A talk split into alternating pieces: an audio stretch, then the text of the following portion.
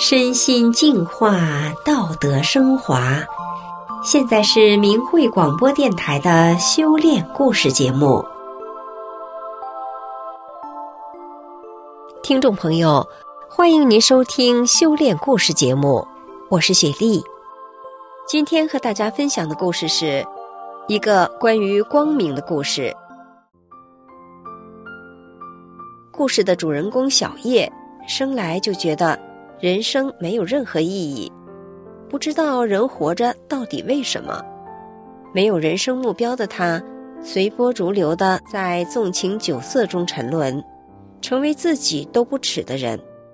直到他遇到了一件改变他人生的大事，从此走向了光明。让我们一起来听听他的故事。小叶出生在江西的一个小康家庭，从小没吃过苦。在平淡幸福的环境中长大，但他十四岁时就有出家的念头。十六岁那年，他对母亲半开玩笑的说：“我以后不结婚，也不要孩子。”在他看来，人活着实在没有什么值得追求的。小叶毕业之后，做过医疗，跑过广告，做过市场，看过灯红酒绿，有过强颜欢笑。在狐朋狗友的带动下，一度沉沦堕落。在职场中，他学会了奸猾，如何防范同事的抢单，如何在尔虞我诈中获利。他开始抽烟喝酒，甚至在客户的怂恿下去过色情场所。他渐渐的成为他曾经最不耻的人，同时对工作、生活、对未来的婚姻没有任何兴趣，也没有任何信心。在他内心里，从来没有过踏实的感觉。直到二零一五年的元月，小叶遇到了他人生的大事，他得大法了，从此走入了法轮大法的修炼中。小叶终于明白，自己一直所求、所等待的，就是大法。师傅将一切法理都写在《转法轮》这本书中。一个明白法理的人。就会自觉地按照真善忍的原则去做人。修炼前，小叶自认为自己知识面比较宽阔，诸子百家、宗教哲学、天体物理、诗词文章，样样都还可以。可是，谁要是问他，人为什么会遭遇不幸、疾病产生的根源、人活着的目的、人死后的归宿、物质的起源、宇宙的演化规律等等是什么？这些对宇宙、对人生一直渴求的答案，是他想知道而无处可知的。大法师父解答了他对人生所有的疑问，他仿佛重新活过来一般，内心充满了无限的喜悦。小叶下决心不再从事广告行业，告别假大空的环境，去成为一个他想成为的那种人。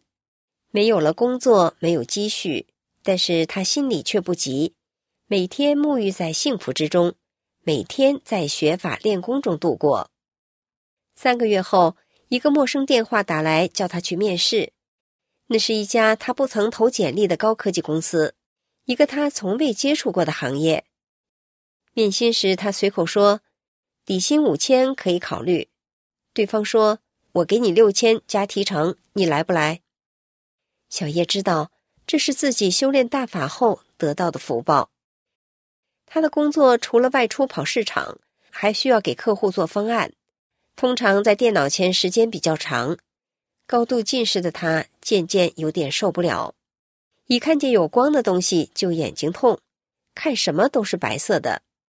一天晚上，他实在难受，就在心里求师傅：“师傅，我的眼睛太难受了。”已经严重影响到看书学法和工作了，请慈悲的师傅加持弟子，要是不那么难受就好了。发完这一念，他就早早睡去了。凌晨四点左右，他起来练功，头脑很清醒，眼睛不但不疼，而且看什么都非常清楚。他从内心感恩师傅。从那以后，他的眼睛再没有疼过。当小叶的母亲知道他修炼法轮大法后，十分害怕。他哭着对小叶说：“你辞职回来吧，陪在我身边。我就你这么一个儿子，你有什么事，我该怎么活啊？共产党是不讲理的，你怎么可能斗得过他们呢？”小叶对母亲说：“我从来没有想过要去和谁斗，只是按照师傅的要求去做一个符合大法标准的真正的好人。妈，如果你被人冤枉了，做儿子的明知道真相，却不敢站出来替你说话，那我还是人吗？我做的事情只是去讲述一个真相，叫更多的人不被谎言欺骗，因为被欺骗的好人会仇恨大法。”会迫害做好人的大法弟子，那么这样的人是会有报应的。告诉他们真相，就是在救他们。我们是在救人呐。母亲见他态度坚决，最后无奈的表示不支持也不反对。一次偶然的机会，小叶在网上认识了一个人，小叶猜测他可能是大法弟子，小叶提出要和他见面。就这样，小叶开始了第一次北京之行，而这个人后来成了小叶的妻子。他是小叶见过的第一个大法弟子，他十岁就开始修炼了。那天晚上，他们聊到深夜，小叶如饥似渴的倾听着他讲述一个又一个修炼人的故事，其中不犯很多神奇。小叶的妻子是北方人。骨子里有一种豪气和坚韧，在公司里，他整天乐呵呵的，天真可爱，同事们都觉得这个女孩一定是蜜罐里泡大的，没吃过苦，才能一直保持阳光的好心态。事实却截然相反，妻子的母亲以前是一身的病，因为饱受病痛折磨，所以他从小就没见过母亲笑。修炼大法后。一个月的时间，他母亲的病不药而愈，彻底康复。见到妈妈会笑了，当时他很惊讶。随即，他也走入了大法修炼中来。然而，一九九九年，江泽民对法轮功发动残酷的迫害，一人练功，全家受罚，开除公职，抄家、判刑、连坐，甚至火摘器官。他母亲被迫离家出走，漂泊他乡。十几岁的他心里清楚，母亲没有错。在日记里，他默默写下了对母亲的支持和祝福。然而，他父亲害怕了，怕被牵连，就把他的日记复印了一千份，全村散发，表示检举揭发，表示自己站在中共这一边。夫妻之恩义，父女之亲情。在红色恐怖下，在个人利益中，在生死攸关前，一下变得一文不值。一个十几岁的女孩被自己的亲生父亲出卖，是一种什么感受？从此，全村人都对她指指点点，用异样的眼光看待她，学校也因此把她开除了。那个时候，她该是怎样的孤苦和无助？几年后，母亲回来了，她父亲却因为车祸被冤判故意杀人而入狱。村里的人都说这是报应。当时，他和母亲拿出全部积蓄，包括住房公积金也取出来，除了两千元生活费之外，全部拿出来替父亲打官司。母亲对他说：“你爸对你有养育之恩。”母亲的这句话。让他放下了对父亲的怨恨。他的工作是一个灰色收入很多的行业，但是他从不收礼，不收回扣，如浊世青莲一般傲立于污水中。他对接触到的每个人都好，正因如此，他总是可以拿销售冠军。有的客户带着朋友指明要他签单，很多客户说：“交给你，我放心。”和他接触。几乎遇不到他发脾气，好像他心里只有别人，没有自己一样。小叶有几次生他的气，对他说：“你能不能不要老是考虑别人别人的？你为自己想想行不行？”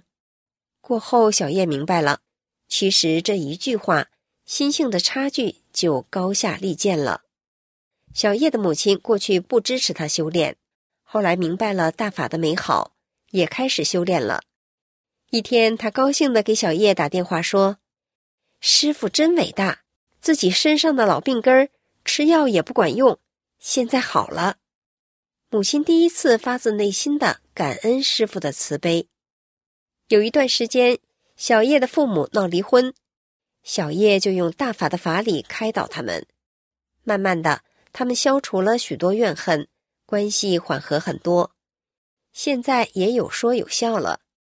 小叶告诉母亲：“你现在是修炼人了，有矛盾，我爸不会有错，都是你的错，因为你是修炼人，对你的要求和标准更高。你要慢慢的完全放下以前那些事，真正的去关心他。”小叶的姐姐在外地找不到合适的工作，小叶说。你回家吧，我们可以在家一起修炼。姐姐担心老家更没有合适的工作，结果姐姐回家的第三天就找到了非常合适的工作，工资水平在当地算高的。最神奇的是小叶的舅舅，二零一八年十月，他因为车祸重伤入院，肋骨骨折插入肺部，导致大出血，抢救几天终于平稳。却查出了肝癌晚期，当时对全家人来说真是晴天霹雳。医生暗示准备后事。小叶带着转法轮到医院病房去见舅舅。小叶说：“你是因祸得福，你不出事，我也不会把书拿给你看。这本书能救你，你一定要看完。诚心念法轮大法好，真善人好，你一定会好的。”舅舅流下眼泪，说会看的。小叶走后一周，姐姐发信息告诉他，舅舅复查，肝癌变肝炎，过几天可以出院。小叶对姐姐说：“这真是神迹。”法轮大法福泽了小叶全家。小叶说：“无论信不信，真心认可佛法的，都得到了福报。”最后，小叶送给大家一句话：如果你在生活中遇到艰难或有生命危险的时候，一定要记得常念“法轮大法好，真善人好”，马上发生改变。灵不灵？到时候自然会知道。听众朋友，今天的故事就讲到这里，我是雪莉，感谢您的收听，我们下次再见。